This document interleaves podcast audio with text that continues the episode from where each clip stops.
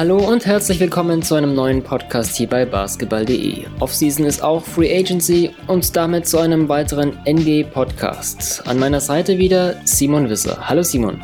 Hallo Manuel. Ja, vielleicht habt ihr die erste Ausgabe unseres Offseason NBA Podcasts schon gehört. Im ersten Teil haben wir über die Gewinner der NBA Offseason gesprochen und klar, zu Gewinnern gehören immer auch Verlierer und deswegen wollen wir heute über die Verlierer der NBA Offseason sprechen. Da mal gucken, ob wir auch wieder ja, fünf Teams, Spieler, Themen finden, hm, auf die wir uns einigen können. Ähm, ja, wie beim ersten Teil, Simon, würde ich da gleich gleich auf, auf deinen ersten Verlierer der NBA Offseason äh, zu sprechen kommen wollen. Ja, also ich habe zwei klare Verlierer, die du mit Sicherheit auch hast. Und da würde ich jetzt einfach mal den ersten reinwerfen, und zwar die Indiana Pacers. Ja. Stimmst die, du mir zu? Die habe ich auch, ja. Die habe ich ein, ein, Paket mit den Bulls, kann ich schon gleich sagen. Aber ähm, vielleicht, wenn du ausführst, wird sich gleich, vielleicht gleich klären, warum ähm, das ein Paket mit den Bulls ist. Ja, und nicht nur, weil sie in einer Division spielen. äh, haben noch andere Gemeinsamkeiten. Ja, aber, aber zunächst mal zu den Pacers. Also, ja, sie haben Paul George abgegeben äh, nach einem, ja, schon einem Hickhack, das sich ja schon ziemlich lange äh, durchgezogen hatte, hingezogen hatte. Ähm, ja, dafür haben sie bekommen Victor Oladipo und Domantas Sabonis, kein Draft-Pick, was für mich ja eine Katastrophe ist, ehrlich gesagt. Ja. Dazu haben, wir, haben sie in der Free Agency äh, Jeff Teague verloren, Schrägstich ziehen lassen. Ähm, in einem Sign-and-Trade haben sie CJ Miles abgegeben an die Toronto Raptors, haben dafür Corey Joseph geholt, beziehungsweise bekommen, der jetzt gemeinsam mit Darren Collison dort das Point Guard Duo bildet. Sie haben Monte Ellis entlassen und ähm, ja, es gibt noch zum Teil Fragezeichen. Ich glaube, Lavoy Allen und Aaron Brooks hat man, da gibt es noch nichts Neues, ne? Aber, genau, die sind noch Free ähm, Agents, ja. Aber ich glaube, Bojan Bogdanovic haben sie geholt. Ja. Ähm, für mich auf jeden Fall ein klarer Verlierer, weil jetzt nicht unbedingt, weil ähm, ja, die Pacers jetzt dadurch ins Bodenlose stürzen. Ich denke mal, das, das, wär, das hätten sie auch getan, wenn sie dann Paul George im kommenden Sommer verloren hätten, was ja beschlossene Sache war.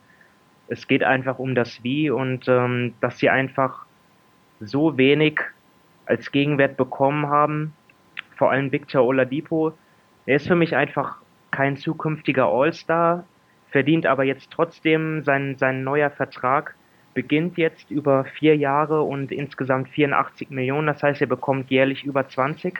Mhm. Und das ist er für mich einfach nicht wert, weil er, er ähm, hat vielleicht in OKC neben Russell Westbrook nicht all seine Qualitäten zeigen können. Er, er, er kann als Ballhändler agieren, aber er ist einfach kein, kein äh, wirklich guter, kein verlässlicher Schütze. Er ist kein verlässlicher Verteidiger. Er ist für mich einfach irgendwie ähm, ja, Mittelmaß. Jemand, der einfach alles kann, aber nicht so wirklich gut. Ähm, und auch Sabonis, auch bei ihm sehe ich nicht das Potenzial zum Starter. Immerhin noch in seinem Rookie-Vertrag. Also es ist schwierig und vor allem einfach kein Draft-Pick, ja, weil wenn, das will man eigentlich haben, wenn man ein Rebuild einleitet.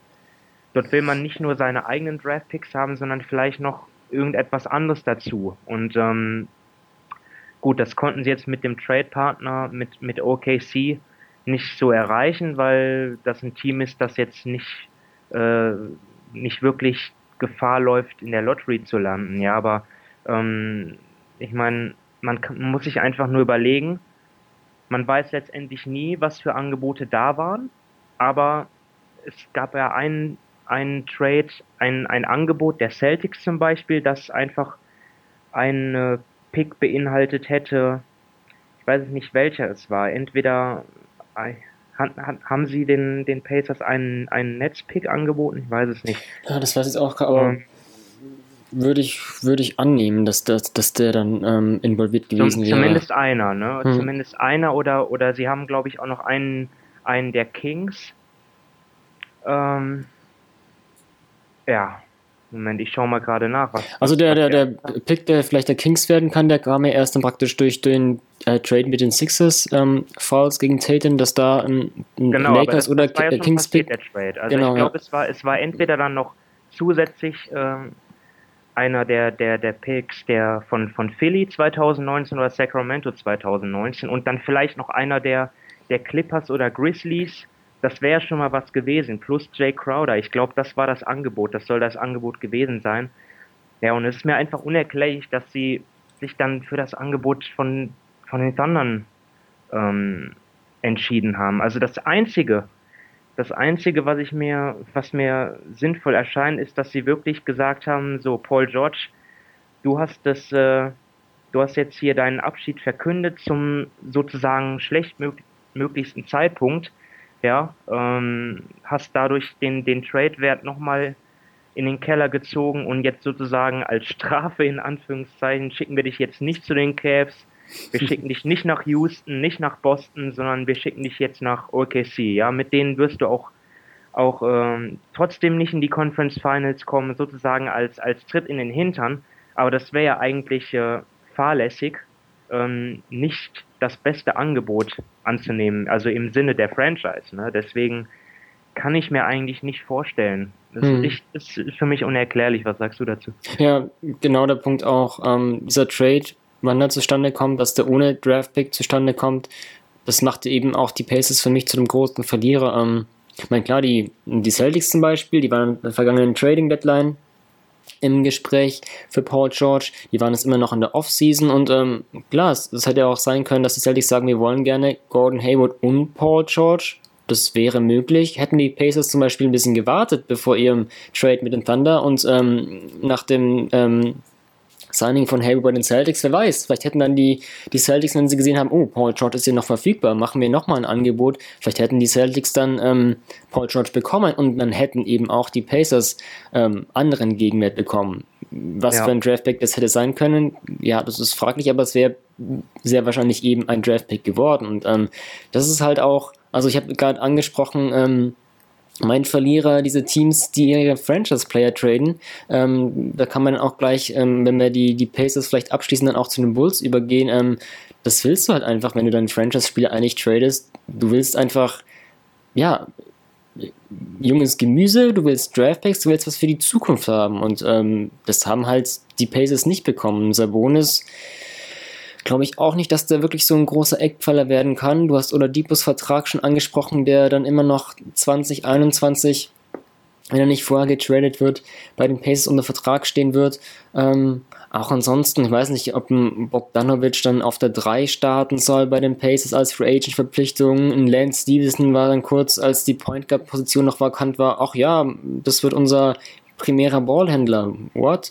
Ähm, ja. Das ist auch kein, keine gute Sache. Ähm, ja, vielleicht, Aber wenn, man, wenn, was, wenn man was Positives vielleicht sehen will, kann man sagen, CJ Miles, der wäre als Free Agent, wäre der eh gegangen, hat vielleicht noch Corey Joseph bekommen, den viele auch als, als Point Guard sehen, der vielleicht auch mal die Schlüssel auf der, auf der Starterposition bekommen soll.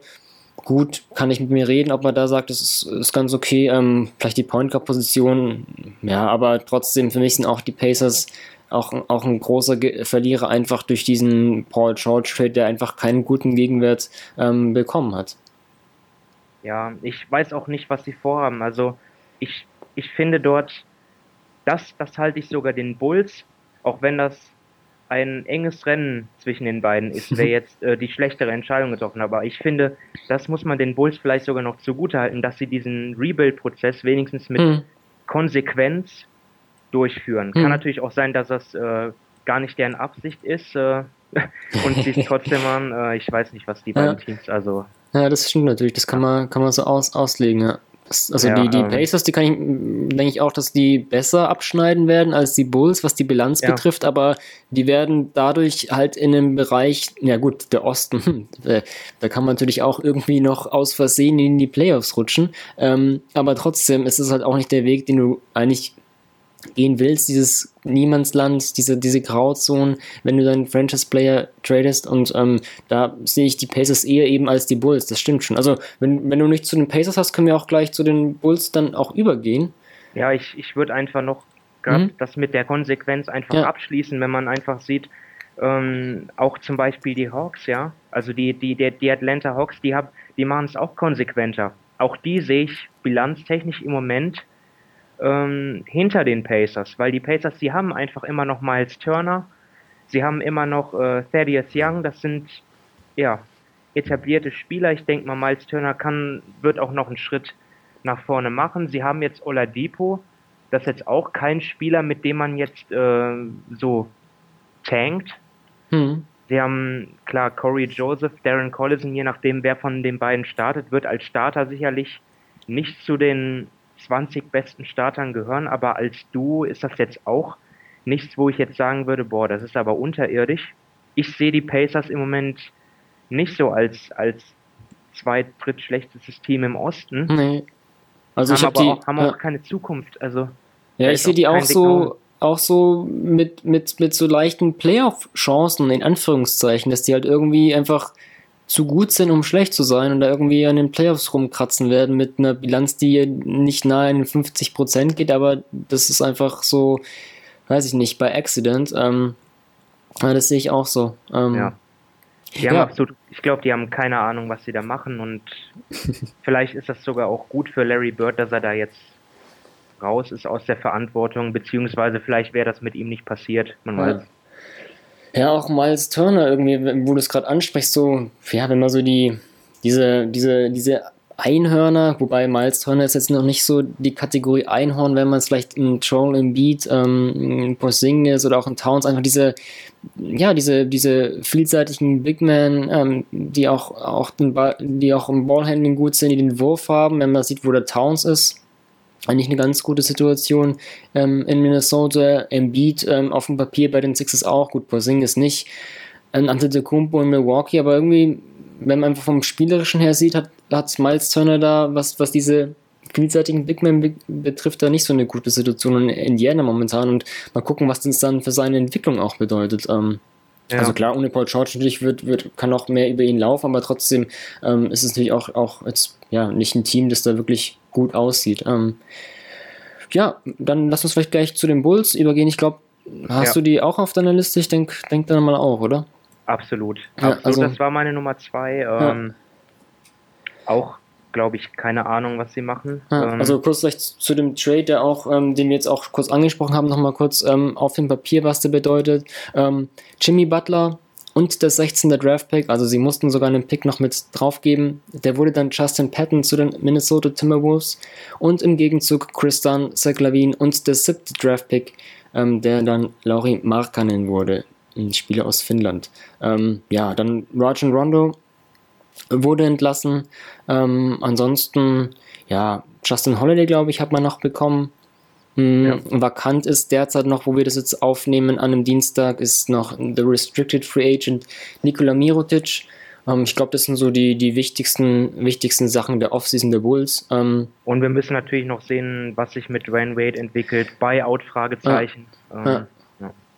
Ja, also, ja, ich glaube, das ist auch wieder der, oder weswegen ich auch dieses Franchise-Player-Trade als, als, als äh, die Teams als Verlierer gesehen habe, eben, was da als Gegenwert eigentlich kommt. Also, wir hatten es auch, wenn ihr den Gewinner hm, auf diesen Podcast gehört habt, haben wir auch so ein bisschen schon angesprochen, weil wir da eben auch über die Timberwolves gesprochen haben. Hm, da vielleicht auch noch ganz kurz einfach, ja, Chris Dunn, jetzt ein Spieler, der in sein zweites Jahr geht, der, der aber noch nicht so viel gezeigt hat, aber wirklich halt in der Zukunft After 1 sein kann. Zach Lavine, ist ein spektakulärer Spieler durch seine Dunks, Offense, aber kommt auch von einem Kreuzbandriss zurück. Ist abzuwarten, wann der wirklich aufs Parkett zurückkehrt und was durch das für seine Athletik bedeutet, vor allem für einen Spieler, der eben viel von seiner Athletik kommt, ähm, auch ein Spieler, der nicht für seine Defense bekannt ist.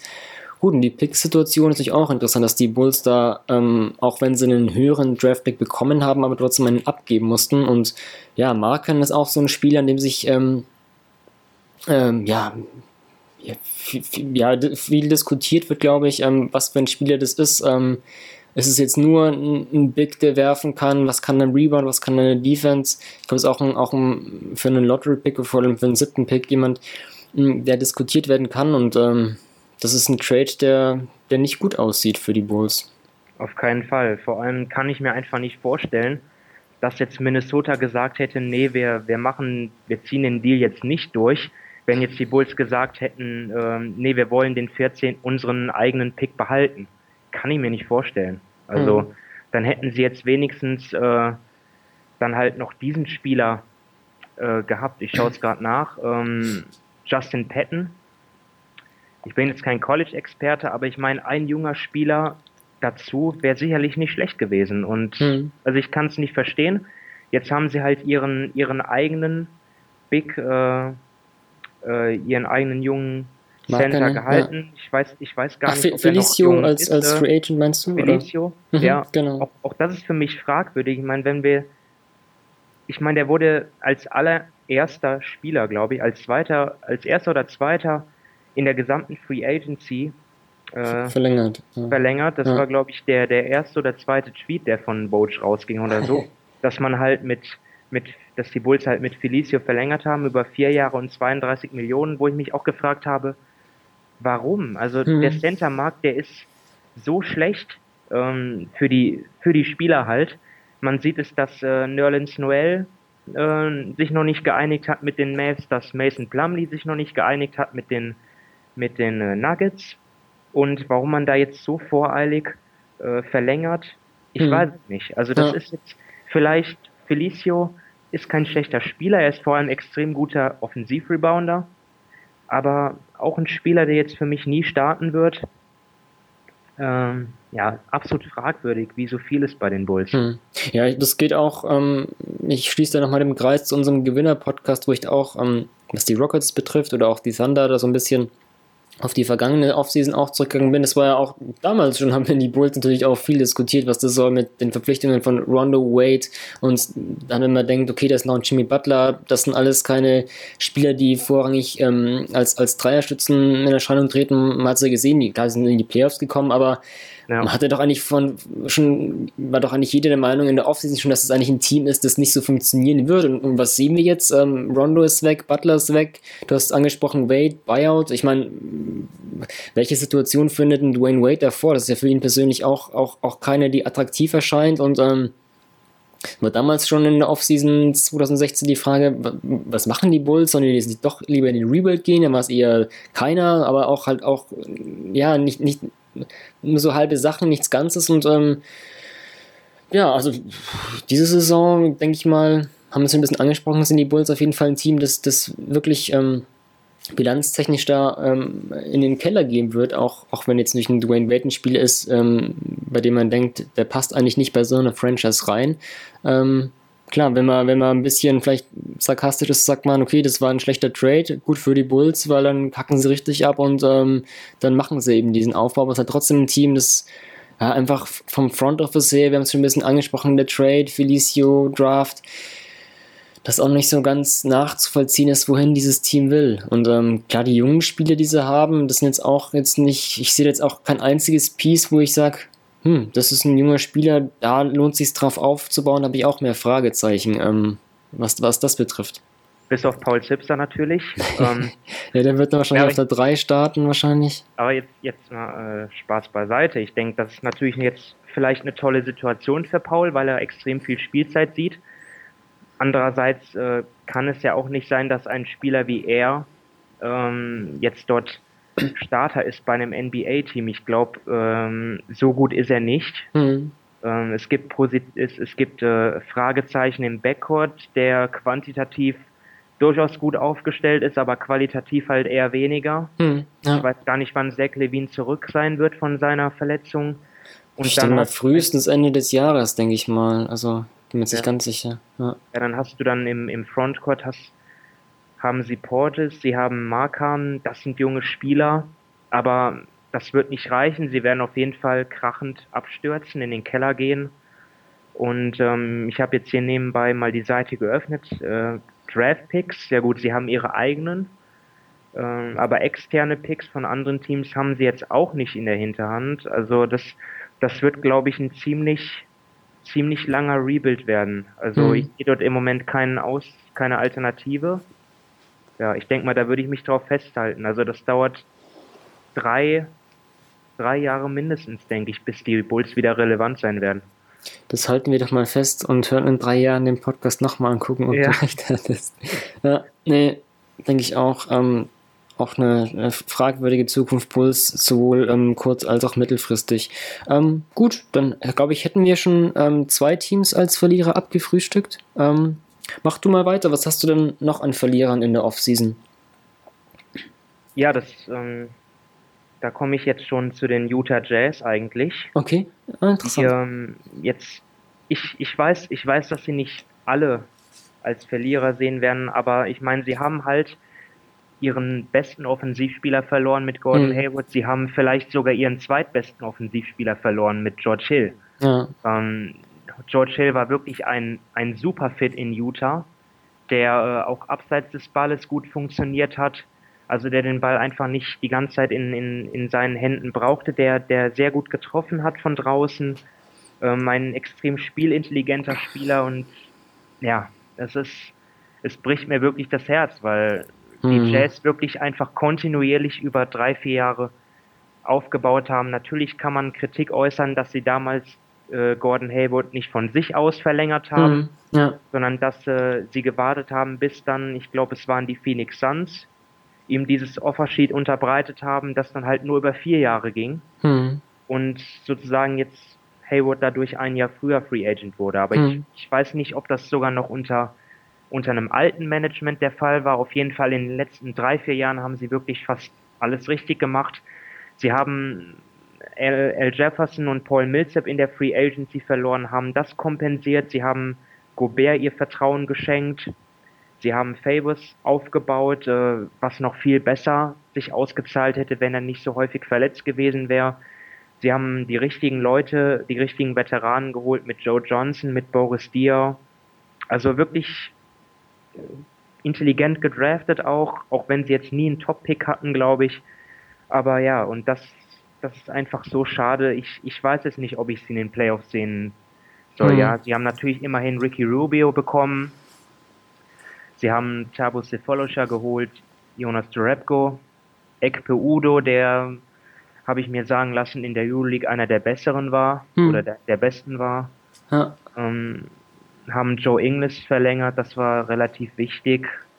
Ich weiß es nicht. Also sie haben wenigstens auf den Flügelpositionen sich dann doch noch verstärkt, aber ich weiß nicht, ob es reicht in, in diesem im brutalen Westen, ob es für die Playoffs reicht. Ich hm. weiß Also ich habe jetzt die Jazz ähm, nicht als Verlierer insofern, weil ich halt irgendwie dann, also klar, Hayward zu verlieren, den, den potenziellen Franchise spielen, einer der, der, der begehrtesten ist halt irgendwie, wenn du den ohne Gegenwert verlierst, bist du halt irgendwie, ja, ein Verlierer, aber irgendwie war ja. ich auch so, ja, mein, klar, im Endeffekt kannst du halt auch dann als Franchise nicht so viel machen.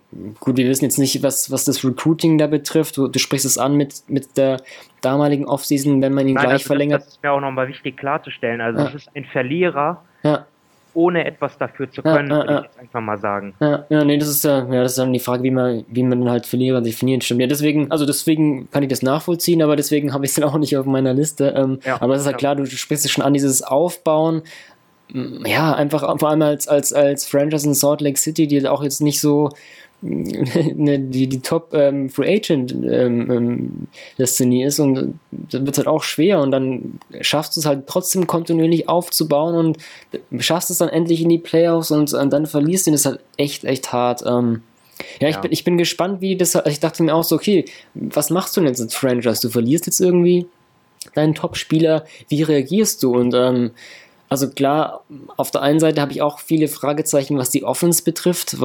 Klar, ein, ein Rubio, wir haben schon, ähm, als wir über die, die Wolves gesprochen haben, ein bisschen angesprochen, dass er halt auch, auch nicht der Schütze einfach ist, sondern halt einfach der, der Spielmacher, aber halt dann offensiv ist es halt auch dann fraglich, zumindest ja. in welchem System er agiert, ähm, wie er da eingesetzt wird. Ein Cephalosas ist ein Verteidiger, Jerebko ist halt ja, einfach ein Rollenspieler, der dir auch den Wurf gibt, ein Ekbi Udo, ähm, ja, du sprichst es an, also die meisten Experten haben ihn auch als den besten Verteidiger in der Euroleague gesehen, als, auch wenn er nicht ähm, awardmäßig da gewählt wurde bei Fenerbahce.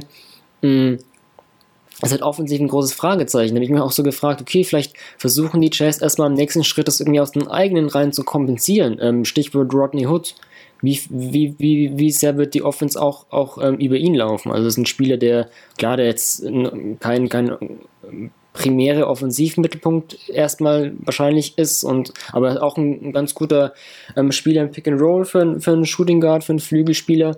ob sie da erstmal versuchen, aus den eigenen Reihen ähm, ja, das aufzufangen, ohne jetzt irgendwie in, in, in, Panikhandlungen zu verfallen. Und deswegen finde ich eigentlich dafür, dass sie halt einen Haywood verloren haben, eigentlich ganz okay, wie sie sich sonst aufgestellt haben, auch wenn ich halt, ja, ist halt die, die Offense wird ein sehr, sehr großes Fragezeichen sein. Auf jeden Fall Defense, also ich, ich, ich wünsche mir mal, dass das ein Rudi Gobert und Ekbe Udo dann mal ein paar Minuten zusammen auflaufen und dann Twin Tower mäßig da die Zone ganz dicht machen. Da bin ich mal gespannt, ähm, wie das aussieht, auch wenn das offense-mäßig dann nicht, nicht schön anzusehen sein könnte, aber Defense würde ich, hoffe ich mal, dass Quinn Snyder das ein bisschen, ein paar Minuten denen zusammen gibt. Ähm, okay, ansonsten vielleicht auch ganz um, ähm. interessant, so ein Rubio und in Spanien, Trepko im Schwedische Folosha, ein Schweizer Udo mit Euroleague-Vergangenheit. Gut, ein Royce O'Neill ist jetzt nicht so, ähm, macht Joe jetzt Engels ist Australier. Genau, also nicht so international. Ja, genau, sehr, also Quinn Snyder hat ja auch dann mal bei CSKA Moskau als Assistant Coach gearbeitet, auf jeden Fall was, was zu Franchise-Kultur betrifft. Aber in Boris Diaw ist, ist entlassen worden, das ist natürlich tragisch.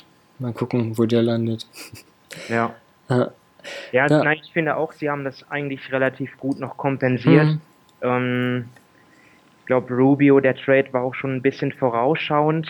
Mhm. Ähm, das haben sie eigentlich gut gemacht, denn ich weiß nicht, äh, hätte man sich jetzt darauf verlassen, dass George Hill bleibt äh, und er ist dann nicht geblieben und man hat Rubio noch nicht, hätte man dann einen besseren bekommen als den Spanier? Ich mhm. weiß nicht. Ähm, ja. Ich finde, dass sie, sie haben dort noch gut reagiert ja, es ist auf jeden Fall eine gut geführte Franchise, für die es mir halt leid tut, weil wenn man jetzt einfach mal sich das anschaut, ähm, sie haben die Division gewonnen und sie spielen da jetzt mit OKC. Portland ist da, Denver und Minnesota. Also ich würde nicht ausschließen, dass sie jetzt äh, dort auf den letzten Platz runterfallen. Und natürlich haben die Divisions an sich für das Playoff-Bild und so an Bewertung äh, an, an, äh, an Bedeutung verloren. Hm. Andererseits muss man ja auch immer bedenken, das sind dann auch die Teams, gegen die man auf jeden Fall viermal gegeneinander, äh, auf die man halt viermal trifft, auf jeden Fall. Hm. Das sind auf jeden Fall äh, gegen, das sind dann auf jeden Fall 16 schwere Spiele. Hm. Ja. Und ähm, außerdem werden es fünf Teams, also sollten sie letzter werden, werden es fünf Teams aus einer Division kaum in die Playoffs schaffen. Es ist, es ist extrem ja, also ich freue mich eigentlich schon auf das Playoff-Rennen dort, äh, was dort zwischen Platz 5 und 10 im Westen ja. ablaufen wird. Ja, da sehe ich auch die Jazz trotzdem irgendwie vielleicht so ein bisschen reinkratzen, ja. Sie sind, sie sind dabei, aber ich würde mich jetzt auf keinen Fall festlegen, hm. dass sie die Playoffs schaffen und das als ähm, Team, das über 50 Spiele gewonnen hat in der hm. letzten Saison, ohne Verletzungsprobleme, da lege ich, ja, ich kann es nicht beweisen, aber ich würde einfach mal sagen, sie hätten 56, 57 Spiele gewonnen. Hm. Man muss ja bedenken, Hayward war eine Zeit, eine Zeit lang raus, ich glaube auch äh, Alec Burks, ja. äh, George Hill natürlich. Also das war ein wirklich klasse Team, das jetzt ein bisschen auseinandergefallen ist. Hm. ist halt, ja. Ja. ja. vielleicht ISO Joe wird es schon irgendwie richten. Naja. Ja. Ähm, gut, soweit zu den Jazz. Wenn du nichts mehr hast, dann würde ich einfach weitermachen. Ich muss, ich muss wieder in den Osten gehen, weil ich habe einfach nur Ostverlierer, sehe ich gerade auf meiner Liste. Ich habe gar kein Westteam. Ähm, Tatsächlich, ich habe jetzt nur noch West. Ja, okay. Ah, interessant. ähm, ja, ich habe die Detroit Pistons als Verlierer. Interessant. Ja, also die, die Pistons, ähm, ja, so ein bisschen die Off-Season-Geschichte. Also sie haben mm, Avery Bradley getradet für Marcus Morris. Wir haben es im, im Gewinner-Podcast schon angesprochen. Ähm, das war auch so eine Herbert, hey, Herbert, Hayward-Personalie. Ähm, ja. Ähm, ja, dann so eine Geschichte mit, mit äh, KCP, Contavious Calvin Pope, der war Restricted Free Agent. Sie haben dann diese, ähm, haben dann diese Qualifying letztendlich zurück, zurückgezogen. Er wurde dann ähm, Unrestricted Free Agent. Ähm, und wird nicht zu den, zu den Pistons zurückkehren. Ansonsten ähm, Langston Galloway für 21 Millionen, drei Jahre, hat unterschrieben als Free Agent. Ähm, Reggie Bullock verlängert. Eric Morland kommt. Ja, warum die Pistons für mich so ein bisschen oder warum die Pistons nicht ein bisschen, sondern warum die Pistons für mich ein Verlierer sind, ist auch so, wir haben es schon angesprochen, wohin geht die Franchise? Ähm, also es ist kann absolut möglich sein, dass äh, im nächsten Jahr ähm, dass kein Marcus Morris auf jeden Fall nicht, kein ähm, KCP auf jeden Fall nicht und auch vielleicht kein Avery Bradley im Team sein wird. Ähm, der wird Free Agent nach einem Jahr. Finde ich, ist jetzt auch in der Situation, die jetzt nicht, nicht so attraktiv ist, finde ich, wenn man vor allem sieht, wo er herkommt in Boston.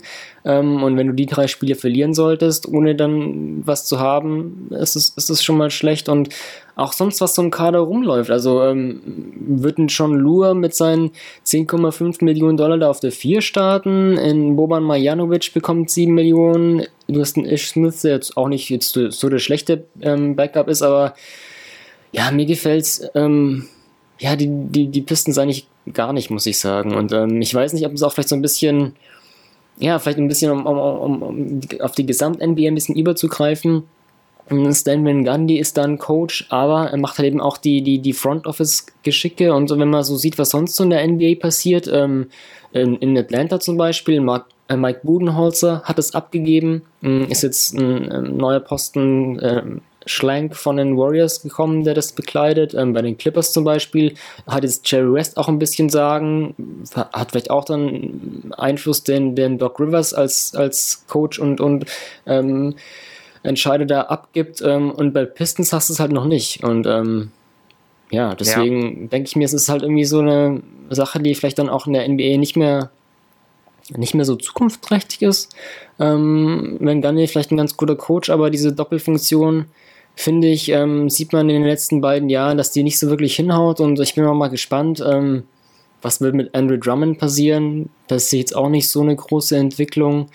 Ähm, für mich die Pistons auch ein Team, das irgendwie, ich weiß nicht, wo sie hinsteuern. Also ich, ich, ich, also ich dachte so, als wenn Gandhi kam, okay, hat hat er gesehen, zum Beispiel bei dem Magic, ähm, auf dem Center aufbauen, dann viele Schützen, auch das, das wird ein Team, ähm, das da immer in den Playoffs ist, hat mich dann in der letzten Saison schon enttäuscht und ja, ich denke, das wird mich auch in dieser Saison enttäuschen und ähm, ich weiß nicht, wo die hinsteuern und ähm, deswegen sind die für mich ein Verlierer der Offseason.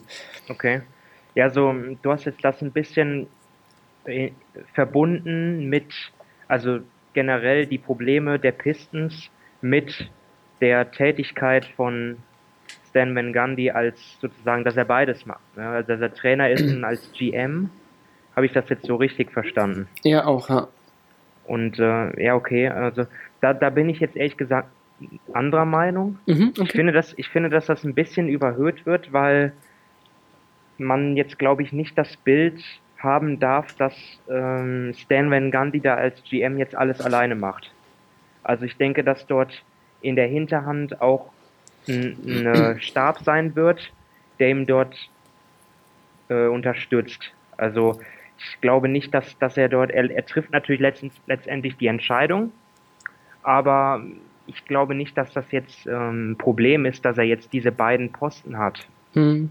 Ähm, okay, vielleicht ist es auch kein Problem, dass er die beiden Posten hat, aber die, ähm, weiß ich nicht, zumindest hat mich die Offseason jetzt nicht so, so ähm, das Gefühl gegeben, dass er dann eben dann der gute Entscheider ist, auch wenn es äh, die Doppelfunktion kein, kein, kein Problem sein sollte. Ja, also ich sehe ich seh die Probleme der Pistons, ich sehe die allerdings nicht äh, in dieser Offseason, weshalb ich jetzt mhm.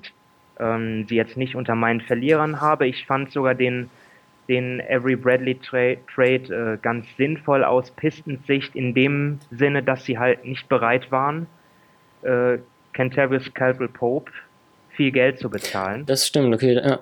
Ähm, jetzt ist natürlich die Riesenfrage, Avery Bradley wird ja unrestricted free agent. Was macht er im nächsten Sommer, wenn er wieder weg ist? Dann war das natürlich ja, dann hat man letztendlich Marcus äh, Morris verloren. Ja, ähm, also die Probleme der Pistons, die liegen, glaube ich, schon etwas länger zurück, aber, wo, wobei sie nicht nur schlechte Moves gemacht haben. Ich glaube, äh, als sie Tobias Harris geholt haben per Trade, da haben sie, glaube ich, die, die Magic ziemlich über den Tisch gezogen. Hm. Ich habe es jetzt gerade nochmal nachgeschaut. Er kam für Brandon Jennings und äh, Ersan Ilyasova. Mhm. Okay. Ähm, ja. Und da, da muss man wirklich sagen, ja gut, vielleicht ich habe irgendwie den Eindruck, die Magic lassen sich von ihm über den Tisch ziehen. das aber, wollte ich ähm, gerade sagen, das spricht nicht für die Pistons, sondern eher gegen die Magic. Ja, das ist, das ist wirklich, aber ansonsten haben sie natürlich viele komische Verträge. Sie haben Reggie Jackson, der eigentlich, ja, der zu Recht höchst umstritten ist, ähm, weil er auch einfach vor allem seit seiner Verletzung wirklich nicht mehr das bringt, was man sich von einem Starting Point Guard verspricht. Sie haben auf den Flügeln Spieler, wo man nicht weiß, was man mit denen anfangen soll. Stanley Johnson, ja, kommt da noch was in der Entwicklung? Andre Drummond hat schon seinen großen Vertrag, wo man auch nicht weiß, ja, kommt dort offensiv noch einen Schritt nach vorne. Und es ist generell eine Sache, dass auch Detroit sozusagen fast handlungsunfähig war, Hm. Ja. weil, die, weil sie einfach auch über dem Salary Cap lagen, beziehungsweise sie extrem nah dran waren. Hm. Das, Ja, das ist sowieso auch so eine Sache. Und das sind mehrere Teams. Äh, wie Detroit, wie, wie die Charlotte äh, Hornets. Ähm, ich habe ich jetzt noch ein Team vergessen. Ich glaube auch, auch sogar die Orlando Magic. Das sind Teams, die haben die Playoffs verpasst und haben trotzdem keinen Cap Space. Ja, wo man sich fragen muss, was ist dort in der Vergangenheit schiefgelaufen an Verträgen, äh, an langfristigen, hochdotierten Verträgen, haben wir auch schon im Gewinner-Podcast leicht angesprochen, dass sich die Franchises dort jetzt in ihren, äh, dass sie sich verändert haben, in wie, wie, sie, wie sie handeln, äh, dass sie jetzt etwas ja, vorausschauender denken. Aber das sind halt jetzt Teams, die sind im Mittelfeld gefangen und kommen da nicht raus. Und das ist, das trifft auch auf Detroit zu. Hm, Also ich gebe dir recht, dass das, mh, warum ich die Pistons als Verlierer der Offseason sehe, das, das, da gebe ich dir auch schon recht, ähm, das hast du gut angeschnitten, dass das eben nicht nur auf diese Offseason mh, betrifft, sondern eben auch auf die Kadersituation. Und ähm, klar, wenn, Ja. wenn man nicht so viel handeln kann, dann ist es ja auch schwer. Und dass man jetzt KCP nicht, nicht so einen ähm, langfristigen Vertrag gibt, ähm, das ist dann auch durch, dann durch die finanziellen Gegebenheiten auch, auch, auch keine schlechte Sache. Das stimmt auf jeden Fall, ja. ja. Ja. Haben, das ist halt schlecht gelaufen, würde ich sagen, für die Pistons. Ja, sie haben sich einfach, vor einem Jahr haben sie wirklich gedacht, okay, KCP macht den Schritt. Er kam nicht, ja, die Statistiken, ich glaube, weiß nicht, ob sie leicht runtergingen, aber ist auch egal, auf jeden Fall waren die Wurfquoten katastrophal. Und sie hatten einfach kein Vertrauen mehr in ihn und jetzt haben sie immerhin ihn wenigstens ersetzt für ein Jahr und was dann kommt, wird man sehen. Hm, ja. Also Avery Bradley ist auf jeden Fall, glaube ich, der beste Vertrag jetzt aktuell im Kader. hm, das ähm, stimmt, ja. Mit seinen fast 9 Millionen. Auch, aber auch er wird jetzt wieder beweisen müssen, war das in Boston einfach nur eine ideale Situation Hm, für ihn? ja Oder ist er wirklich ein Spieler, der gehobenes, äh, gehobene Qualität hat? Ja, ja. Gut, dann würde ich sagen, das ist schon angesprochen. Ich glaube, wir gehen wieder in den Westen. Ja, und ähm, zwar würde ich dort jetzt ähnlich handeln wie bei den Jazz, und zwar muss ich einfach die Clippers als Verlierer nennen, Hm. weil sie einfach Chris Paul verloren haben. Und sie haben JJ Reddick verloren und ja, haben Jamal Crawford verloren. Und ja, das sozusagen ist dort auch ein kleiner Neuanfang, denke ich. Ähm, ich war auch jemand, der eigentlich der Meinung war, äh, dass sie den Laden nicht einreißen sollten, Hm. sondern dass sie es einfach nochmal versuchen sollten. Sie hatten diese Big Four und brauchten einfach diesen einen Flügelspieler, den Doc Rivers einfach äh, nie bekommen hat. Er hat ständig Erstrunden-Picks gedraftet, äh, um sich äh, ja, für ein halbes Jahr einen Flügelspieler zu leihen. Das hat mit Jeff Green nicht funktioniert. Ich weiß nicht, äh, wen sie noch getradet hatten.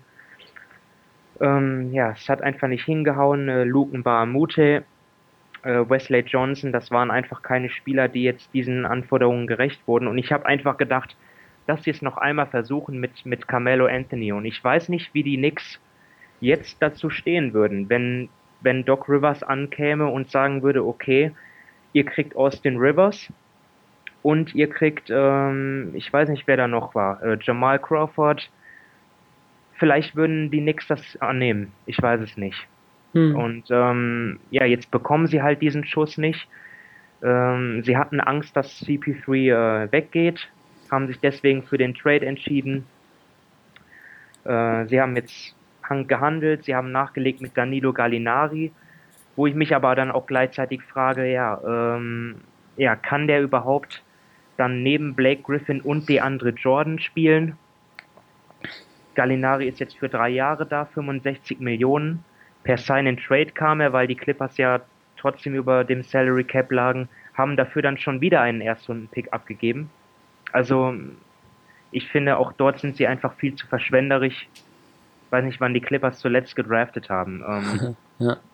Ja, sie haben Patrick Beverly, Lou Williams, Sam Decker. Also es wird jetzt nicht ähm, kein Absturz werden, aber natürlich sind die Zeiten vorbei, wo die Clippers äh, 60 Prozent ihrer regulären Saisonspiele gewinnen, was sie in den letzten fünf, in den letzten sechs Jahren, glaube ich, immer getan haben. Hm. Deswegen sind sie für mich ein Verlierer. Milos Theodosic kommt natürlich noch. Das wird aufregend, würde ich mal sagen. Also ein League Pass Team bleiben sie, glaube ich. Aber Blake Griffin ist jetzt, wird jetzt zur Saisonstart auch noch nicht fit sein. Keine einfache Situation. Ich sehe sie jetzt halt im Mittelmaß. Hm. Ja, aber Griffin ist doch in einer Reihe mit, mit Barack Obama und Martin Luther King und Muhammad Ali ähm, ja. zu nennen. Ähm, also, ja, er hat jetzt auf jeden Fall dort seine Legacy. ja, nee, also klar, gut, ähm, das ist halt auch eine Sache mit, du verlierst ein Franchise-Spiel, immerhin haben sie halt ähm, das durch einen Trade aufgefangen, haben die nicht in der Free Agency so verloren und ähm, ja, genau, so, ein Patrick genau Beverly ist halt auch ein.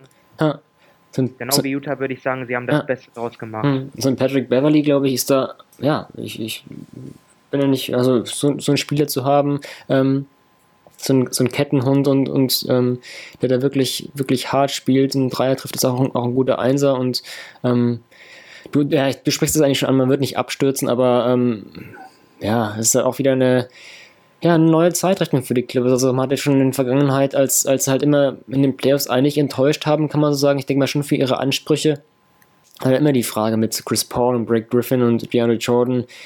Ja, baut man auf dieses Team? Klar gab es mal auch ähm, Spekulationen, ob dann vielleicht auch ein Spieler wie, wie Griffin gehen muss. Gut, jetzt wird es ja. nicht. Ähm, er wird langfristig bleiben. Ähm, ist auch interessant zu sehen, ob, ob, ob das dann ähm, ja, wie die Offense über, ja, über, über ihn laufen wird. Ich sehe auch die Fragezeichen bei dir, genauso der Frontcourt, ähm, wie, wie, da, wie das funktionieren wird in Gallinari auf der 3, wie da die Rotationen sein würden, da bin ich auch nicht so ein Freund von. Ja, mein, und ich klar. bin, und ich sage, dass ich bin ein riesen Gallinari-Fan, aber ja. ich sehe einfach den Fit nicht und wie gesagt, wieder einen Erstrunden-Pick dafür abgegeben und für drei Jahre ich meine, die letzten beiden Jahre war Gallo ja, glaube ich, relativ verletzungsfrei, aber er hat ja trotzdem seine Geschichte dort. Und jetzt drei Jahre, na, abwarten. Hm, ja. Gut, wenn du zu den Clippers, ähm, können wir auch von mir aus gerne abschließen. Ja. Ähm, wenn dann ich wieder dran bin, dann machen wir wieder den Wechsel in den, in den Osten und wir haben gerade schon ein Team angesprochen. Ähm, ja, für mich ein Verlierer die New York Knicks.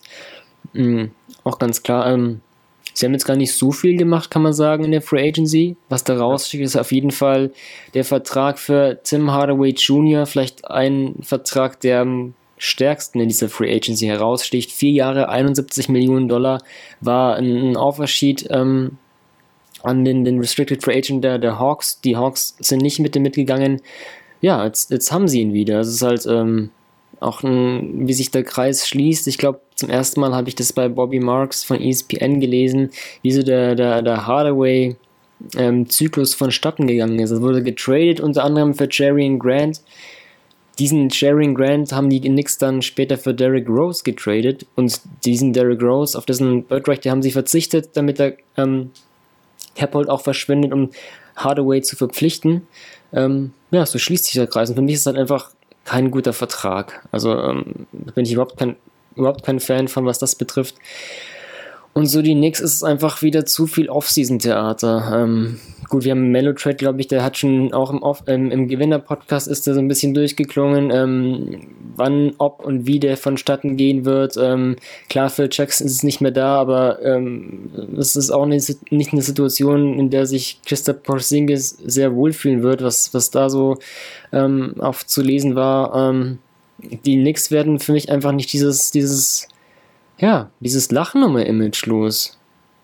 Deswegen muss ich da, will ich da auch eigentlich gar nicht so viel weiter oder kann auch gar nicht so wirklich auf viele ähm, Zu- und Abgänge eingehen, aber dieses ganze Image, ähm, diese, diese Nebenkriegsschauplätze sind für mich einfach ein großer Grund, weswegen für mich die Knicks jetzt einfach ein Verlierer der Offseason sind und ähm, ja, vielleicht um, ich will jetzt nicht unbedingt vergleichen, aber ähm, wenn man jetzt diese großen Märkte ansieht, auch mit den Lakers, ähm, ja, in den letzten Jahren oder was immer so eine Diskussion, so Lakers, Knicks, ähm, sind die wirklich die großen Städte, Metropolen, Teams für Free Agents? Ähm, achten da die, die Free Agents wirklich noch drauf oder ist es nicht, äh, ist es gar nicht so wichtig, was diesen Markt betrifft? Ähm, aber weiß ich nicht, wenn man das so Gerade bei den Lakers gibt es auch genügend Sachen, die man da vielleicht ein bisschen ähm, kritisch sehen kann mit, mit Magic Johnson und, und Belinka und ähm, jetzt ein Lonzo Ball und was da abgeht. Aber für mich sind dann die Lakers wieder so ein bisschen, ja, wieder in, der, in die richtige Richtung gehend. Auch vielleicht was dann den nächsten Sommer betrifft, aber die Knicks sehe ich da halt irgendwie gar nicht.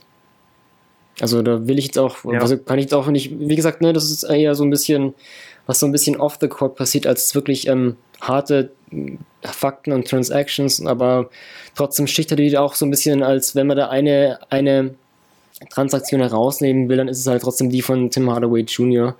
Und deswegen sind für mich die Knicks ein Verlierer der Offseason. Ja, ähm, ich habe mich halt vor allem auf das Sportliche mhm. gehalten. Also wen haben sie geholt, wen ja. haben sie verloren.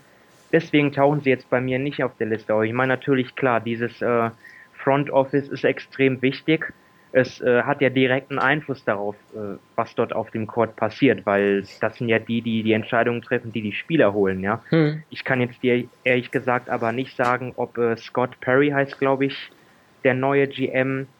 Ähm, ich, ich kenne ihn nicht. Hm. Also deswegen kann ich da jetzt nicht die Knicks deswegen als Verlierer einstufen. Ich weiß nur, dass er von den Kings kommt. Das ist natürlich dann immer etwas, was dann auch für Gelächter sorgt, ja, weil die Kings ja auch als eine der schlecht geführtesten Franchises gelten. Ähm, dann, ich weiß nicht, wie heißt der neue äh, President ja, of Basketball? Mills, glaube ich, war es. Steve, ja. Steve Mills oder so, ich weiß nicht. Ähm, auch da kann ich nichts zu sagen. Ich weiß nur, dass sie jetzt halt versuchen, erstmal äh, Mello vom Bleiben zu überzeugen.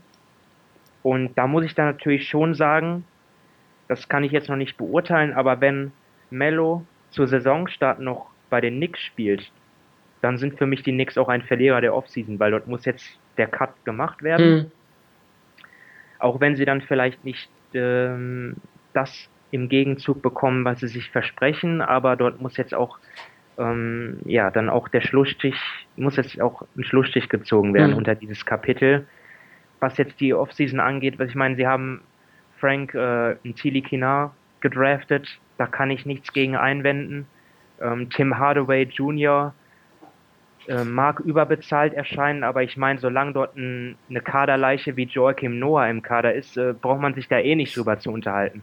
Also bevor dieser Vertrag aus den Büchern ist, ähm, kann man sich dort eh nicht über Cap-Flexibilität unterhalten, ja. Hm. Das war halt ein Riesenfehler, ja, den für, ich glaube, vier Jahre und einen zweistelligen Millionenbetrag zu verpflichten, der eine schlechte Saison hatte, der Dopinggeschichte hatte, der auch einfach seine Leistung nicht gebracht hat, wenn er auf dem, auf dem Feld stand.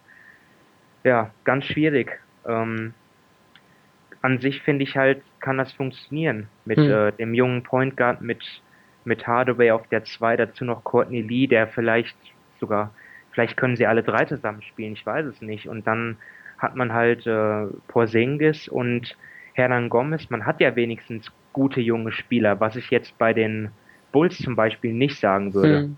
Ja, das stimmt. Also da, ne, wenn wir jetzt irgendwie so über, über Rebuild sprechen, dann ist, ist, hast du bei den Knicks auf jeden Fall natürlich dann das Material, das da ähm, vorhanden ist. Halt nur die Frage, machen die Knicks wirklich den Schritt? Und ähm, wenn wir jetzt gut den Podcast hier am 18.07. aufnehmen und dieser Mellow-Trade, den wir schon mehr, mehrfach angesprochen haben, vakant ist, ist es natürlich auch so, diese Frage, wir haben gerade auch ne, diese Teams, die Franchise-Player traden, als Verlierer deklariert wie das eben beim, bei einem potenziellen Mellow-Trade eben sein wird.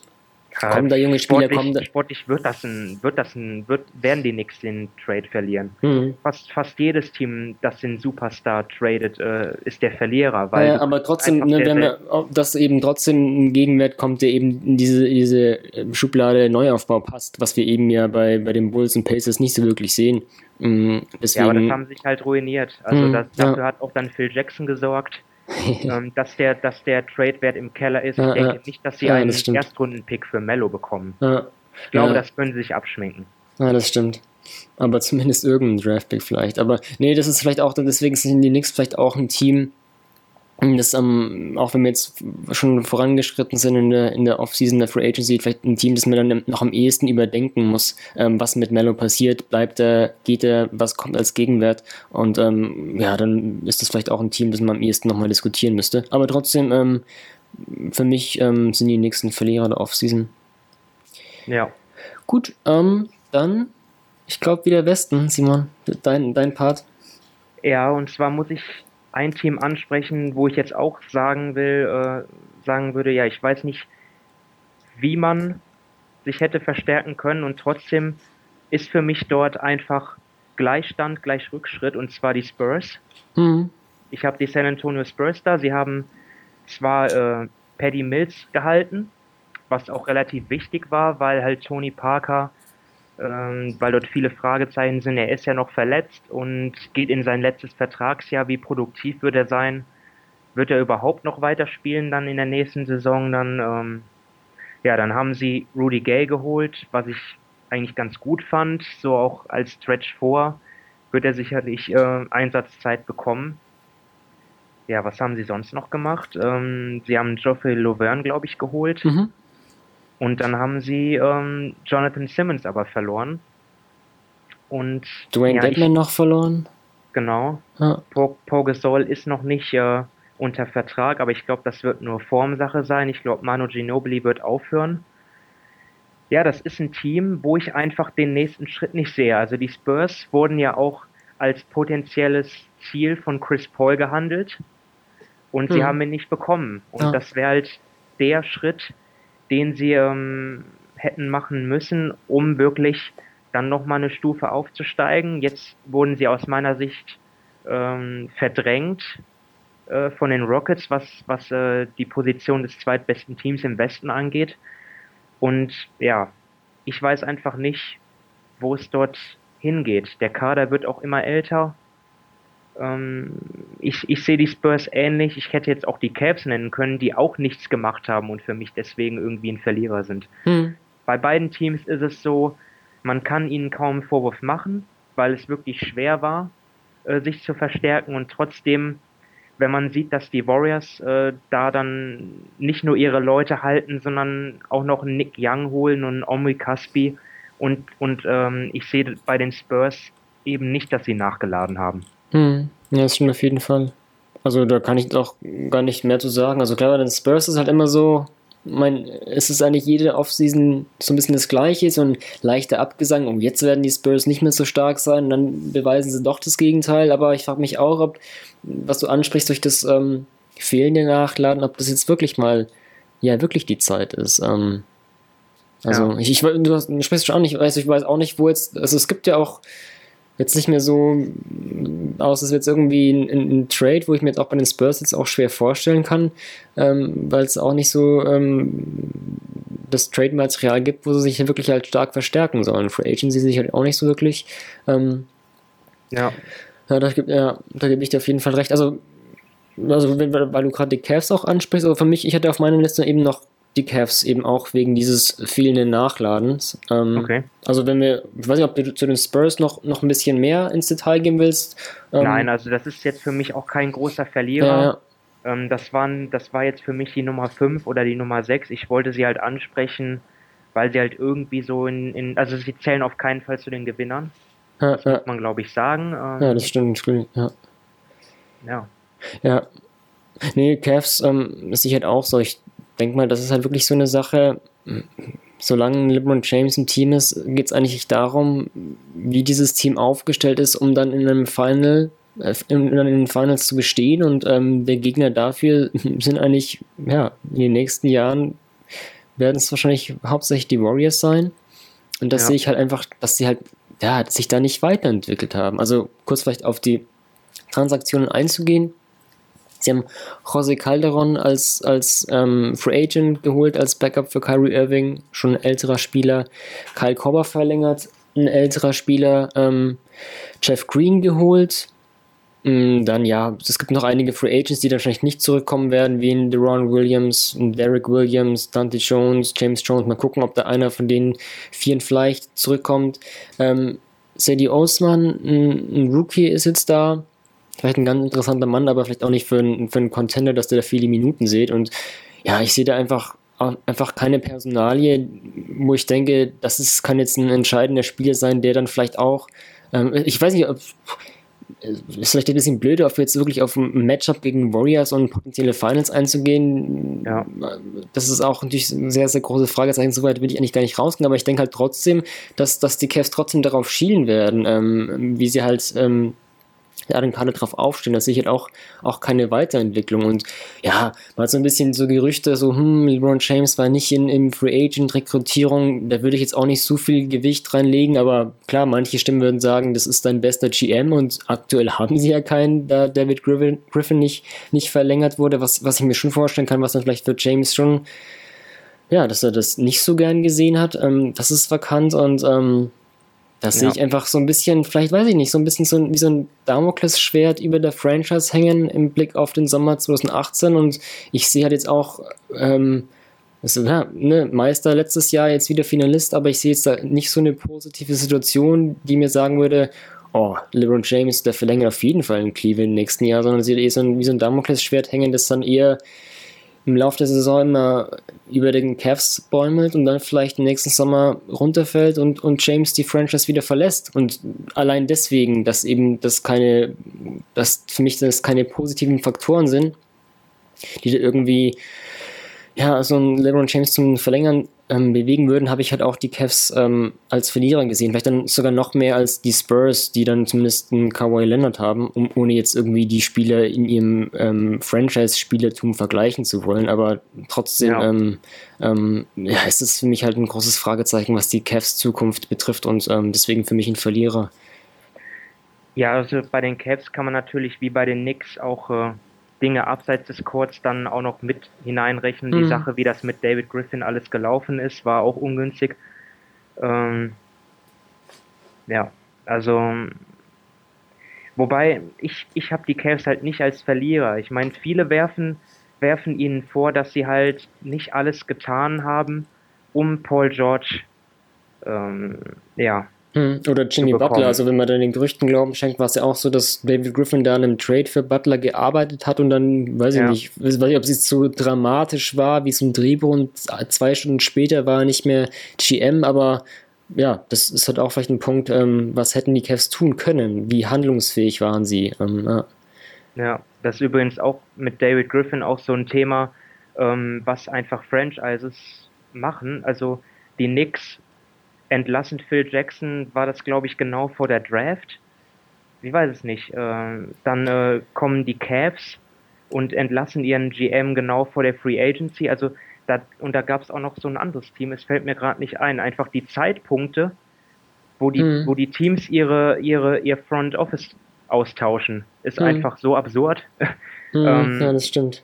Also aber gut, damals war es halt auch mit, mit den Lakers und weiß nicht, ob das vielleicht mit, mit, mit, mit ähm, ähm, Mitch Kupchak, aber das war ist genau. schon länger her, aber ich weiß nicht, was dann. Genau, das war, glaube ich, vor der Trade Deadline. Ja. Ah ja, ah, ja okay. Ja, das ist schon wieder so Kann das sein? Ich, Kann, ich, will jetzt, ich will jetzt, ich will jetzt nicht mit meinem Halbwissen hier falsch liegen, aber da war irgendwas. Ja, ja, einfach die Zeitpunkte, wo das Front Office ausgetauscht wird, einfach super merkwürdig. Ja, ja und ähm, ja, David Griffin war halt, auch das habe ich das habe ich ebenfalls so gelesen, er war halt an dem großen Deal dran. Ja, er wollte Butler und er wollte, glaube ich, auch Paul George. Aber vielleicht wollte es Besitzer Dan Gilbert nicht. Und ich kann der Franchise eigentlich, ich kann ihnen nicht vorwerfen, dass sie sich nicht um Paul George gekümmert haben, weil dort ist einfach dieses, dort hängt einfach dieses Damoklesschwert über Cleveland, ja, dass dort eventuell wieder der Abgang ist von LeBron James. Hm, ja. Und wenn du dann äh, dir ein Jahr Paul George mietest, und dann geht LeBron und du hast ähm, für Paul George Kevin Love abgegeben, dann hat es sich überhaupt nicht gelohnt. Ja, dann ist Kyrie Irving allein im Haus. Hm, ja, und, ähm, und, so hätten sie dann wenigstens äh, einen sanften, also sie würden eher sanfter fallen, weil dann hätten sie immer noch Kyrie Irving und Kevin Love, was jetzt äh, nicht mehr für einen Titel reichen würde, aber mit Sicherheit im Osten immer noch Heimvorteil. Und ja, deswegen, ich, ich finde es eigentlich ganz okay, dass sie da jetzt so inaktiv waren. Ich weiß, hm. weiß nicht, ob, ob, was ich viel kritischer sehe, zum Beispiel, ich weiß nicht, ob du Jeff Green genannt hast, jemand, der eigentlich überall enttäuscht hat. Ja, ja. Nee, den habe ich noch gar nicht genannt, wahrscheinlich auch aus guten Gründen. Ja, aus, aus sehr guten Gründen, glaube ja. ich. Aber er ist auf jeden Fall zu nennen, weil, weiß nicht, ob er wird nicht der Heilsbringer sein. Ja, und da dann auch dann diesen Kaderplatz oder das, ja, dafür das Gehalt für den Jeff Green ausgeben willst. Also klar, es ist halt immer schwer, ähm, was möglich ist, wenn du finanziell eingeschränkt bist, aber ich, ich glaube, er hat nur einen Minimalvertrag bekommen, was ja auch was, okay. sagt. Äh, oh gut, minimal aber, ist es ja. Aber, aber da hätte man sich vielleicht auch vielleicht um andere, andere Spieler kümmern können. Zum Beispiel Omri Kasmi wäre, glaube ich, brauchbarer gewesen als hm. Jack Green. Ja, ja, ja, man stimmt. weiß es nicht. Gut, ich meine, Cavs, klar, also wenn man jetzt nur auf die Saison blickt, ist er halt trotzdem immer noch ein, ein Finals-Kandidat und ähm, deswegen kann ich auch, kann ich auch ähm, verstehen, dass man sie nicht unbedingt als Verlierer sehen muss. Ähm, ja. ja. Gut, also ich glaube, ähm, du hattest schon Hast fünf Teams. Ich Hast hab, du noch ein Team? Ja, ich habe jetzt äh, als letzten Punkt, also ich habe jetzt äh, Knicks, Pistons, ähm, Pacers und Bulls als die Franchise-Player-Trade-Teams und die Cavs, aber ich hätte noch als letzten Punkt ähm, ja, die ähm, aktuelle Free Agent-Klasse würde ich mal einfach äh, gesamt als Verlierer betrachten. Ähm, vor allem, wenn wir so ein bisschen gucken, was letztes Jahr für Verträge rausgehauen wurden, ähm, finde ich es auch, ja, das ist vielleicht ein bisschen, was die Liga-Entwicklung betrifft. Ähm, warum ist es der Fall? Einfach natürlich auch vor allen Dingen der große Anstieg Salary Cap durch, durch den TV-Vertrag, durch die Mehrannahmen im vergangenen Jahr hatten da viele Teams ähm, viel mehr Cap Space. Ähm, es konnten hochdotierte Verträge abgeschlossen werden. Ähm, dieser ähm, Anstieg oder ja, es war geschätzter Anstieg ist eben nicht eingetreten in dieser Offseason. Ähm, das, ja, es wurde mal 107 Millionen Dollar geschätzt, dann wurde es äh, runtergesetzt auf 101 Millionen, jetzt nur noch 99 Millionen Dollar. Das hat viele Teams sicherlich überrascht. Ähm, ja, und ähm, man sieht da einige Punkte. Also auch was die, was, was Restricted Free Agents betrifft, ähm, möchtest du in dieser Offseason auch nicht sein, außer du heißt vielleicht Tim Hardaway Jr. Ähm, da gab es so einige Fälle, wo auch dann die Qualifying Offer zurückgezogen wurde. Ähm, ja, KCP haben wir da genannt. Ähm, dann noch verfügbare Restricted Free Agents wie Nerlens Noel, Nikola Mirotic, Michael Green, Alex Land, Mason Plumley. Das ist vakant. Ähm, die ganze Free Agent Klasse. Also ich äh, habe mir auch ein bisschen so die Zahlen angeguckt, um das vielleicht anhand von einem Beispiel zu machen ähm, würde ich mal gerne kurz auf die, die, Rocket, äh, die Rockets, die Raptors eingehen. Zum Beispiel vergangenes Jahr Bismarck Biombo, ein ehemaliger ähm, Raptors-Spieler, hat bei den Orlando Magic einen Vierjahresvertrag unterschrieben für 72 Millionen Dollar. Ähm, ja. Patrick Patterson letztes Jahr bei Toronto hat bei OKC unterschrieben für drei Jahre und 16,4 Millionen Dollar. Ähm, man würde, keiner würde, glaube ich, äh, spielerisch diesen, diesen Unterschied festmachen. Oder auch ein Kyle Lowry zum Beispiel. Da war es ja auch, ähm, vor nicht allzu langer Zeit so ein Kandidat, oh, Kyle Lowry, der kann hier einen 200 Millionen plus Vertrag über fünf Jahre abschließen. Letztendlich wurden es in Anführungszeichen nur 100 Millionen über drei Jahre. Ähm, das vielleicht nur so als, als ähm, bisschen Zahlenspielerei mit Blick auf Toronto. Ähm, ja, für mich so die, die Free Agent Klasse einfach ein großer Verlierer. Wenn du dieses Jahr Free Agent bist, im Vergleich zum letzten Jahr hast du eigentlich, ja, bist ein großer Verlierer, außer du heißt vielleicht, ähm, hast einen Agenten wie, wie Mark Bartelstein, der hm, eben diesen Hardaway Jr. als Klienten hat oder auch ein Joe Ingles oder ein James Johnson. Ähm, aber so ist die, die Free Agent Klasse ist halt, ist für mich ein großer Verlierer und es, ja, muss man gucken, welche Auswirkungen es auch auf die kommende Free Agency hat. Ähm, der Salary Cup ist, ist, ist nicht so groß. Ähm, was bedeutet das vielleicht für Teams, dass noch mehr in die, in die Luxussteuergrenze rutschen für die kommende Free Agency? Da werden ja, ähm, wir haben es schon ein bisschen angeschnitten, durch da ein LeBron James hier, ein Paul George da, Bui Cousins, da gibt es noch viel mehr große Fische.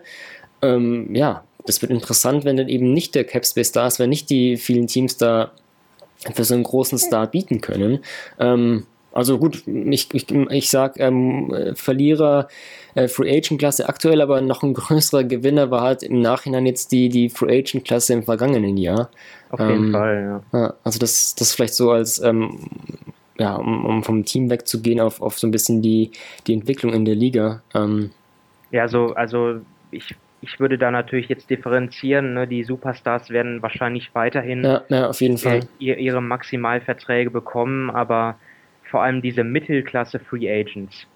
Dort wird es jetzt in die, die werden in den, dort wird einfach der Markt nicht mehr so sein in den nächsten Jahren, wie er 2015 und 2016 war, wo der Anstieg des Salary Caps ja extrem war. Und ähm, das wird sich ja jetzt etwas abflachen. Also ich hm. denke, wir können jetzt davon ausgehen, äh, dass er ansteigt so um drei, vier Millionen pro Jahr. Und ähm, ja, was wir letztes Jahr gesehen haben, also wer letztes Jahr oder vorletztes Jahr Free Agent war, der hat wirklich das große losgezogen. So Leute wie Alan Krabby, Alter, ich, wenn ich mir mal den Vertrag reinziehe, ja, oder so, ja, du hast gesagt Bismack Biombo oder Ian Mehinmi, ähm, Chandler Parsons, gut, der arme Kerl würde natürlich auch gerne wieder Basketball spielen. Ja, ist trotzdem Horrorvertrag. Joachim mhm. Noah haben wir schon drüber gesprochen. Also die Teams sind dort einfach in, ja, nicht sehr vorausschauend mit dem Geld umgegangen. Man hätte es nicht ausgeben müssen. Mhm. Klar muss man 90 Prozent äh, des, des äh, muss man 90 Prozent des Salary Caps an seine Spieler auszahlen. Aber selbst wenn man drunter liegt, so what? Also ja. ich, ich habe es ehrlich gesagt nicht verstanden.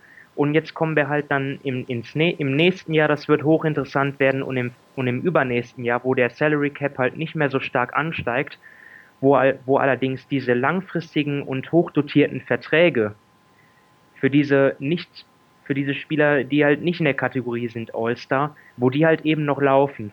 Hm. Und ähm, es gibt ja kluge Köpfe wie Zach Lowe, die dann schon sich Gedanken darüber machen, was wird nächstes Jahr sein, was wird übernächstes Jahr sein, die dort äh, prognostizieren, dass dort bis auf zwei, drei Teams alle Franchises über dem Salary Cap liegen werden. Und zwar vor dem 1. Juli.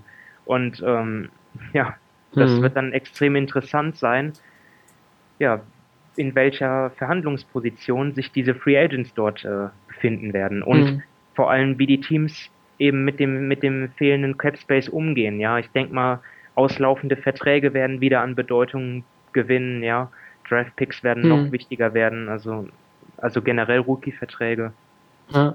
Das wird spannend sein zu sehen. Und vielleicht können dann die paar Teams, die diese, diesen, die den Platz unter dem Salary Cap haben, vielleicht können die profitieren. Also wie die Nets, wie die Mavericks. Ja, ähm, hm. Muss man mal abwarten. Die Suns. Ja. ja. It's all business. Genau. Ja. Dann, das waren meine fünf Verlierer. Ja, ich habe auch keinen hast, klaren Verlierer ja. mehr. Ich, Oder hast du noch hast du vielleicht ein Team, mit dem ich mit dir vielleicht generell einfach so mal äh, ganz lose losgelöst von jetzt klare Verlierer, klarer Gewinner drüber reden würde. Und zwar, wie würdest du die Hawks einschätzen, die ja jetzt einen klaren Cut gemacht haben? Hm. Und es gibt ja wirklich einige, wo ich gelesen habe, die sie als Gewinner sehen, die einfach auch loben, dass die Hawks jetzt dort diesen, diesen klaren Cut machen, dass sie halt auf, auf die Jugend gehen Andererseits finde ich, ja, sie haben jetzt letztes Jahr Al Horford ohne Gegenwert mhm. ziehen lassen. Sie haben dieses Jahr für Paul Millsap nichts bekommen. Das ist dann schon vielleicht ein bisschen enttäuschend. Also wäre es da nicht vielleicht besser gewesen, Paul Millsap schon äh, vorher zu traden? Wie siehst hm. du das? Ja, das ist natürlich eine gute Frage, wann du zu der Einrichtung kommst, wir müssen jetzt doch ähm, eine Neuaufbau machen. Und ich glaube, dass, dass die Hawks das machen wollen. Das hat man so ein bisschen Offseason vielleicht verfolgen können. Auch ähm, dann der Trade für Dwight Howard, auch wenn ich auch kein Fan von Dwight Howard bin, dass ich denke, der ist jetzt ein großer Eckpfeiler. Oder auch wenn man dem Berichten Glauben schenken mag, dass eben gar kein ähm, Vertragsangebot für Paul Millsap abgegeben wurde von den Hawks. Das ist auch ganz interessant. Ähm, deswegen hat sich ja vielleicht schon abgezeichnet, dass, dass sie in den Neuaufbau gehen wollen. Ähm, klar, im Nachhinein ist es natürlich dann ähm, ja, schlecht gelaufen, dass, dass du dann von Paul Millsap da nicht, nichts bekommst. Ähm, und, und, und, so, ja, so viel ähm, junge Spieler, ja, bin ich jetzt auch, weiß ich nicht, wer da auch jetzt wirklich so, so im, ha im Hawks-Kader ist, wo ich denke, dass, da kannst du wirklich drauf aufbauen. Also das sehe ich also jetzt die versprechen sich halt sehr viel noch von, äh, von Torian Prince hm. und ähm, Bramby ja, oder, oder? Von, von, von, von Bambry. Sie haben jetzt sogar ihren, ihren Zweitrunden-Pick aus diesem Jahr schon unter Vertrag genommen. Ich muss gerade mal den, den Namen nachschauen. Äh, ist es Tyler Dorsey, von, von dem sie eigentlich sagen, dass, dass, das ein, dass das ein guter Spieler wird, der, mhm. der verteidigen kann, der aber auch den Dreier trifft. Ist halt jetzt die Frage, warum ist er dann so tief gefallen? Aber auf jeden Fall sind das Spieler, von denen sie sich sehr viel versprechen, ja. Mhm. ja. Ja, das ist ja. Ich, wie gesagt, ich, ich bin unterbrochen. Ähm. Nee, ich, ich, ja, ich, ich war eigentlich da schon fertig mit, mit den Punkten, wo ich meine, ich sehe jetzt auch nicht, ja, die. Ich weiß nicht, Talent ist, ja. Ja, Dennis Schröder kennt Basemore, hast du halt doch, die jetzt ähm, jung sind, aber ähm, trotzdem schon genug Erfahrung in der Liga gesammelt haben, um, ja, um da theoretisch zumindest ein Team zu führen, aber die sehe ich halt auch nicht jetzt so als die, die wirklichen Franchise-Player. Ähm, ja, und die haben für, für Dwight Howard, den, den haben sie zwar abgegeben, mussten dafür aber den Vertrag von Miles Plumley aufnehmen, der mhm. für mich einer immer noch einer der fürchterlichsten ist. Also mhm. die nächsten drei Jahre 12,4 Millionen, eigentlich bei keinem Team kaum eine Rolle gespielt. Mhm. Also bei kaum einem Team eine Rolle gespielt, meine ich. Um, ähm, ja. ja, also ich aber, tue mich jetzt aber, schwer. Äh, ich tue mir jetzt schwer zu sagen, dass die Hawks irgendwie Gewinner oder Verlierer sind. Also, ähm, weiß ich, allgemein, wenn halt eine Franchise die Entscheidung trifft, so, wir, wir gehen jetzt diesen Weg, wo ich jetzt einfach mal äh, sage, dass die Hawks bewusst diesen Weg des Neuaufbaus jetzt gehen werden, ähm, dann gehen sie ihn halt. Also, ähm, also sie, äh, sie waren halt immer ein klares Playoff-Team. Äh, ne? Das ist für so einen eher kleineren Markt, sie haben jetzt auch nicht so eine große Fanbase, mhm. ist das irgendwie immer noch wichtig. Ne? Und jetzt reißen sie es halt aber doch komplett ein und ähm, ja, das, das ist immer, das ist, ähm, viele sagen, es gibt so viele Leute, die immer sagen, ja, von wegen, entweder, entweder wir, wir, wir spielen um die Meisterschaft oder wir reißen alles ein und dazwischen ist nichts. Hm. Und ähm, das ist aber irgendwie ein Denken, das für mich ja jetzt nicht so, das jetzt nicht immer richtig sein muss, weil es ist nicht einfach, ein Team einzureißen. Ja, dort, dort du hast nie die Garantie, gut zu werden. Schau dir die Orlando Magic an. Die sind mhm. seit, seit dem Dwight Howard Trade sind die crap. Ja. ja und ja. Weil, weil sie auch einfach Pech hatten, dass sie nie richtig hoch draften konnten. Dann haben sie zum Teil nicht die richtigen Entscheidungen getroffen. Also es gibt keine Garantie, dass du durch ein komplett Rebuild wieder gut wirst. Ich meine, mhm. ich meine, sie haben jetzt immerhin äh, beinahe schon eine Garantie, dass sie nächstes Jahr hoch draften werden. Sie haben dazu noch die Draft-Picks von Houston und Minnesota, die aber jetzt auch, ja, wenn man das jetzt mal prognostizieren will, nicht im Lottery-Bereich liegen werden. Dazu haben sie 2019 noch den, den Erstrunden-Pick der Cavs. Man weiß nie, wie die Cavs dort sind dann in zwei Jahren, aber ich glaube nicht, dass das dann ein Team ist, das äh, jetzt dort, ja, ich glaube immer noch, dass sie dann in, um die Playoffs mitspielen. Also das ist für mich, das ist für mich nicht so einfach, das zu beurteilen. Ja, es ist ein Grenzfall. Hm, ich habe eher zu den Verlierern, weil es ist, sie haben wie gesagt nichts bekommen für ihre, hm. für ihre Starspieler. Ja. Das ist ein interessanter Punkt. Dieses, ähm, dieses gibt es nur schwarz und weiß, gibt es nur den Meisterschaftsanwärter und, und ähm, das Lottery-Team, das einen hohen Draftback will, oder vielleicht gibt es ja doch was dazwischen. Also, ähm, also ich überlege gerade, ich hab, da hatte ich neulich einen Artikel gelesen, der das ein bisschen anspricht, das ist, das ist vielleicht doch ähm, ja, dieses, es ist okay, ein Playoff-Team zu sein, das halt einfach konstant in die Playoffs geht, aber vielleicht nicht mehr schafft. Ich, ich komme aber gar nicht drauf, wo ich das gelesen habe, aber ähm, klar, das, das, so, so ein Team hätten die Hawks sein können oder waren sie ja auch in der Vergangenheit. Man war ja oft ein Team, das einfach in die erste Playoff-Runde kommt, aber mehr war eigentlich nicht möglich. Also damals noch ja. äh, Joe Johnson, ähm, Joe Smith, ähm, Marvin Williams, glaube ich, war, war das, das, das, war die Zeit. Ähm, ja, sie hatten halt ein Jahr, wo einfach alles funktioniert hat. Ja, das stimmt natürlich. Das, ja. Ähm, ja. Aber ja, gut, mein, das liegt halt auch dann, äh, mein, was man halt dann, ne, wenn du das, das Jahr ansprichst, hat auf jeden Fall die auch am, am, ja, nicht mal am System gelegen und vielleicht kann man das den Hawks dann zugute halten, dass das eben noch, noch da ist mit Mike Budenholzer. Ähm, dann jetzt der GM, der ähm, ich weiß den Vornamen nicht, Mr. Schlenk nenne ich ihn einfach mal, der von den Warriors kommt. Ich kenne ihn auch nicht so gut, aber äh, was man ja. da so gelesen hat, ist es, ähm, soll es auch jetzt kein schlechter Move sein. Ähm, Halt ist es das, das ist ein Aufbau, wo man halt auch ja, eher so ein bisschen an, ja, an die, die Franchise-Kultur ähm, denkt und, und da so, solche Schritte macht. Ähm. Ja, also es ist für mich wirklich ganz schwer zu beurteilen, weil ich meine, was hätten sie anders machen sollen? Ähm, Wäre es, wär es richtiger gewesen, äh, letztes Jahr mit Al Horford zu verlängern, der schon 30 war? Mhm. Wäre es richtiger gewesen, jetzt Paul Millsap weiter zu, beschäft weiter zu beschäftigen? Er ist 32. Mhm. Eigentlich ein Team, das wirklich nach oben ja kaum noch Potenzial hatte. Ja, das ist ja vielleicht, einfach überperformen. Man sieht ja auch zum Beispiel, guck mal, was ein gutes Beispiel, vielleicht ein DeMar Carroll, der hatte auch im System Atlantis war der, hat er voll aufgeblüht und ähm, ja. dann ist er eben nach Toronto, ähm, nicht bei den Hawks geblieben und jetzt ähm, ist er eher so als, als, als Beiwerk ist er verschifft worden zu den Nets. Ähm, ja, also Terbo, Sefoloscher war auch schon eher einer der Älteren, also es wäre vielleicht auch nicht richtig gewesen, die Band zusammenzuhalten. Andererseits, mhm. so ein Neuerbau, Neuaufbau ist halt immer hart für ein Team, das jetzt eigentlich seit Jahren in den Playoffs war. Mhm. Und, Aber äh, es, ja, es, es passt halt einfach. Der, der Westen wird stärker, der Osten wird schwächer. Äh, da fügen sich die Hawks gut ein. Paul Millsap in den Westen, dann ist es einfach die Geschichte der momentanen NBA. Ähm, aber vielleicht ändert sich ja auch mal wieder. Das ist alles ein Kreislauf. Ja. Ähm, gut, Simon. Ähm, ansonsten, hast du noch irgendwelche Punkte, was, was Verlierer betrifft? Oder? Nein, also das, das waren jetzt, ich hatte, ich hatte sowieso nicht so viele klare Verlierer wie Gewinner. Ja was ja eigentlich ein gutes Zeichen ist, dass in der ja. NBA gute Arbeit geleistet wird, zumindest äh, an den meisten Standorten. Und ja. nee, das war's für mich. Ja. ja. Dann an euch die draußen vielleicht auch, auch gerne den Aufruf. Ähm, was denkt ihr, geht ihr mit unseren Verlierern mit? Ähm, habt ihr noch andere Teams, ähm, Schreibt uns gerne in die Kommentare über Social Media, wo auch immer. Ähm, wir finden das bestimmt gerne. Ähm, ansonsten, ja, wir gucken mal jetzt, was noch passieren wird. Ähm, haben jetzt hier am, am, Dienstag aufgenommen.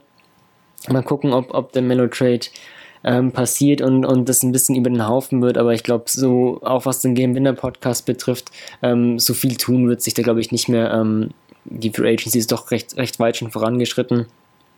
Ähm, aber ja, wir gucken mal, wohin es Melonwitz wirklich verschlägt. Ähm, Simon, wieder dir danke für deine Zeit. Sehr gerne. Und ähm, demnächst. Ja, euch auch da draußen viel Danke fürs Zuhören. Ähm, ja, wenn jetzt die NBA ein bisschen, ein bisschen in, in, den, in den Sommerschlaf gibt, es gibt immer noch, noch ähm, Basketball zu verfolgen. Vielleicht, ähm, ja, wenn euch ein bisschen für Nachwuchsbasketball interessiert, ähm, schaut da mal rein. Die Fieber streamt da ähm, immer die Nachwuchsturniere ganz aktuell. Äh, die U20, ähm, da gibt es über den Sommer eigentlich immer noch Live-Basketball zu sehen und natürlich dann auch Ende August dann die EM das lohnt sich dann zu verfolgen. Ähm, ja, bis dahin, wir hören uns bestimmt. Ähm, macht's gut und bis bald.